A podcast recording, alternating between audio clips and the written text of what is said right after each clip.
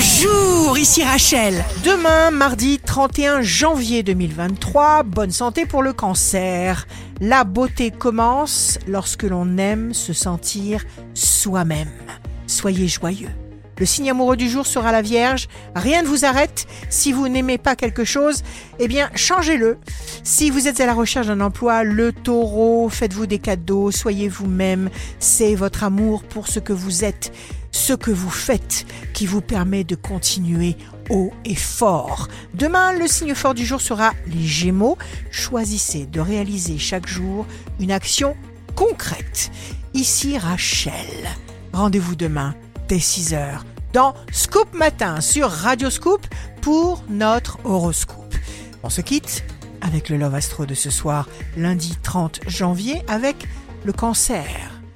Toujours, jamais. Voilà mon secret. Toujours t'aimer, jamais t'oublier.